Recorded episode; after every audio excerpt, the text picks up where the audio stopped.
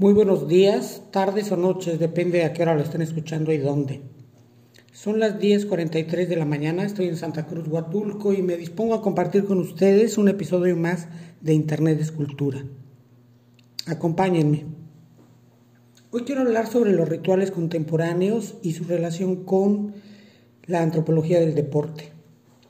Creo que no hay mejor situación o evento deportivo en el 2021, por lo menos en México, que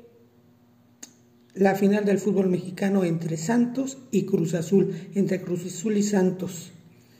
Esto porque después de 23 años Cruz Azul levanta la copa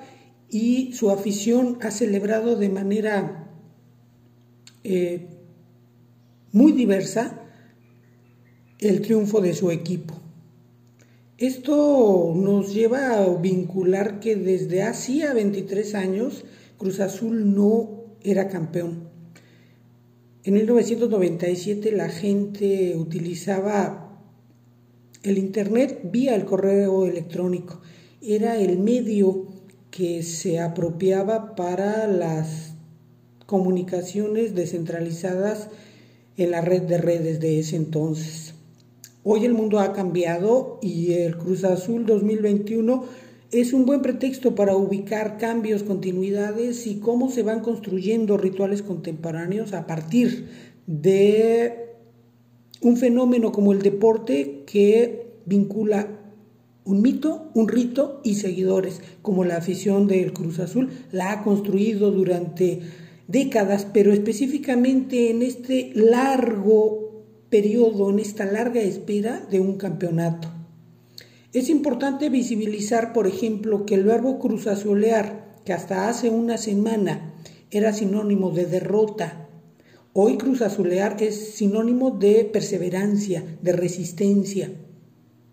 de resiliencia, dirían las feministas. Y esto es importante porque una afición que ha sido históricamente fiel a los colores de un equipo. Durante 23 años tuve que aguantar burlas, tanto sociodigitales como cara a cara. Ya no sabían dónde meter la cara ante los fracasos constantes de su equipo. Y esto no es de menor importancia porque el lado subjetivo en las emociones y en las experiencias deportivas nos llevan a ver que la emoción lúdica, como diría Norbert Elías, es algo que genera distintas prácticas y sentidos en una afición que se encontró como esta vez triunfadora, pero una afición súper heterogénea, porque si en el 97 todavía las porras eran como los grupos que animaban en México, ya también venía llegando el proceso de las barras que inició con el Pachuca, pero que también tuvo tanto en la Redel y la Sangre Azul y la Monumental y los Libres y Locos, los distintos procesos de barrización en el fútbol mexicano, hoy en día podemos ver que el Cruz Azul está compuesto por millones de aficionados. Lo que pasó en las calles y se retrató en distintas plataformas da cuenta de un fenómeno eh, que rebasa lo deportivo y que en esta ocasión los aficionados de Cruz Azul comulgaron con su identidad, con sus identificaciones. Esos jóvenes y niños que nunca habían visto al Cruz Azul campeón, hoy gritaron al unísono de sus hermanos que quizá hubieran sido testigos del único campeonato en el 97 o de los abuelos y los padres que vieron al Cruz Azul campeón de los 70, la máquina, el sobrenombre que le puso Ángel Fernández, por arrasar y ser tricampeón en esa década, hoy vuelve a conseguir un campeonato y nos da muchos matices. Por ejemplo, ver las escenas de múltiples formas de celebración, pero la que más llenó los ojos y la curiosidad e incluso eh, las interpretaciones de los periodistas son los llantos, desde los llantos en las gradas, como los llantos en la propia cancha y en un montón de casas, en miles y miles de casas, los llantos de hombres que desnaturalizan aquello de que los muchachos no lloran. Eso ayuda a ver cómo las masculinidades sí están en algunos procesos de cambio, aunque también de permanencias. Por ejemplo, en la misma semana que se disputaba la final del fútbol mexicano, resulta que la selección mexicana va a jugar a Estados Unidos y se continúa escuchando el grito de puto cuando dispara el portero adversario. Esto es importante porque en un contexto donde el deporte autollamado el juego del hombre eh, visibiliza prácticas homoeróticas en las celebraciones de los goles entre los propios jugadores que se tocan el cuerpo, que se tocan los genitales, también estas formas de expresión visibilizan prácticas homofóbicas, porque el lenguaje es performativo, no se queda solamente en la enunciación, sino la intencionalidad tiene repercusiones y en un país, en un contexto donde la homofobia puede derivar en prácticas violentas y en eh,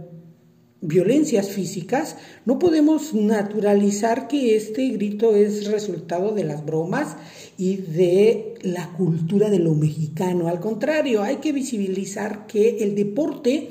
puede ser un elemento fundamental para visibilizar distintas relaciones de desigualdad y de violencia verbal, física y todas de forma compaginada, performativa. Y en ese sentido, pues eh, las celebraciones tanto de las personas mayores, por ejemplo, recuerdo a una señora de 93 años celebrando el triunfo desde la sala de su casa, pero también muchos hombres que abrazados entre sí o siendo abrazados por su esposa no pueden manifestar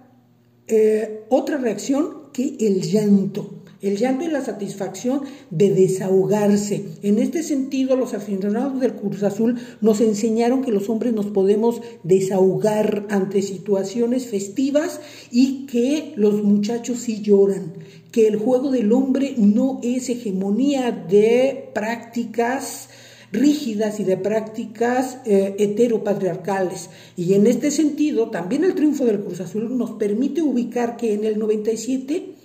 eh, la visibilización de un deporte estructurado para los hombres era tal que no nos podíamos mm, visibilizar que las mujeres también practicaban tanto en el rollo de las escuelas como en la profesionalización con ciertos grados de amateurismo, pero que hoy en el 2021 podemos ver que la Liga Femenil de Fútbol es una realidad y que es una competencia que es atractiva tanto en términos monetarios como en términos estéticos, como en términos lúdicos, como en términos de el fenómeno social total. Y las gradas se llenan para ver a las mujeres y las mujeres desmitifican eso que son el sexo débil, al contrario, están construyendo imaginarios y prácticas deportivas en donde ellas también son parte del ritual en el fútbol como protagonistas, no simples porristas ni simple estructura de acompañamiento como se le había perfilado a los eh, eventos deportivos cuanto a su relación con los otros géneros, porque incluso también podemos hablar de la eh, presencia de ligas de mujeres, de homosexuales en distintos contextos del fútbol mexicano. Entonces, una lectura de las diferencias con el 97, cuando Cruz Azul fue campeón del 2021, es que hay una recomposición en cuanto a los imaginarios, las prácticas, los actores y que sin duda nos ayuda a entender que los rituales son importantes porque nos ayudan no a ver lo que era, sino cómo están siendo y cómo los estamos apropiando como sujetos performativos. En este caso, esa comunidad del Cruz Azul comulgó con su pasado, pero en el presente inmediato, a través de las redes sociodigitales, pudimos ver cómo lo público se vuelve una fusión con lo privado, cómo la intimidad es registrada a partir de los celulares y se vuelven eh, videos de consumo. Nosotros mismos nos grabamos para ver para vernos y para enseñar cómo estamos siendo en estos rituales. Algo no menos importante que nos ayuda a entender parte de la relación que tiene la antropología contemporánea con la etnografía digital y lo presencial. Son elementos que se están articulando, no entes divididos y en esta práctica, en este ritual del campeonato de fútbol mexicano lo pudimos observar de múltiples formas y en múltiples regiones, porque si 80 mil personas se juntaron en el Ángel de las 10 de la noche a las 4 de la mañana, también hubo manifestaciones de alegría y de celebración en Tijuana, en Tamaulipas, en Monterrey, en bares, en casas, en lugares públicos, Incluso en donde yo me encuentro, en Huatulco, después del silbatazo final, se escuchaba cómo pasaban hacia el centro eh, los carros celebrando el triunfo de su equipo favorito. Y esto nos puede dar cuenta de las magnitudes en las que el salir de la rutina nos muestran muchas formas y, muchas posiciones de las sociedades contemporáneas que utilizan estos rituales laicos para múltiples formas celebrativas y de salirse de lo habitual. Otro aspecto fundamental es ver cómo si en 1997 la televisión era la que condensaba la información sobre el fútbol y televisaba el fútbol, obviamente articulada con el radio y con los periódicos y las revistas especializadas en deporte en México y en el mundo también. Hoy podemos ver cómo esta articulación de los medios tradicionales comillas, con los nuevos medios y con las nuevas plataformas, hacen una hibridación que nos permite ubicar la migración de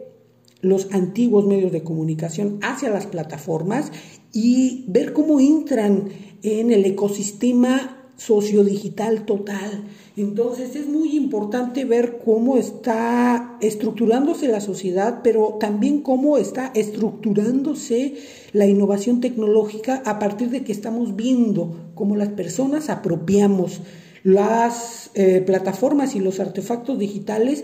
para ubicar estas celebraciones ritualizadas. Hoy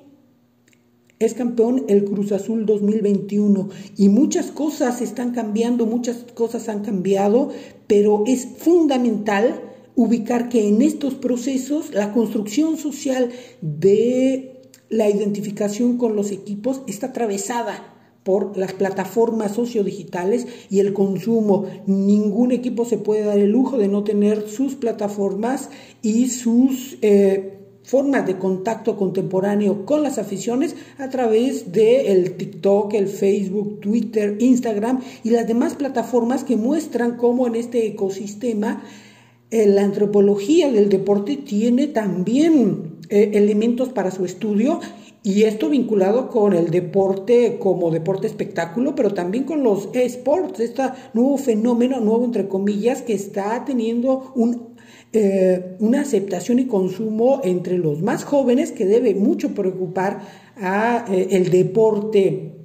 cara a cara, puesto que incluso eh, personajes del mundo del espectáculo y deportivo como Memo Ochoa juegan en distintas este, formas y transmiten en vivo la forma en que están jugando, por lo que esta fusión de contenidos y estos elementos de la antropología del deporte no pueden descuidar ni lo que sucede en los estadios, ni en la sala de las audiencias y los internautas, pero tampoco lo que está pasando a partir de esta nueva esfera de lo deportivo imbricado con lo sociodigital y con las apropiaciones que están llevando a nuevas categorías y los gamers, por ejemplo. Yo hasta aquí le paro y nos vemos en la siguiente entrega. Muchísimas gracias. Soy Jorge Meneses. Bye.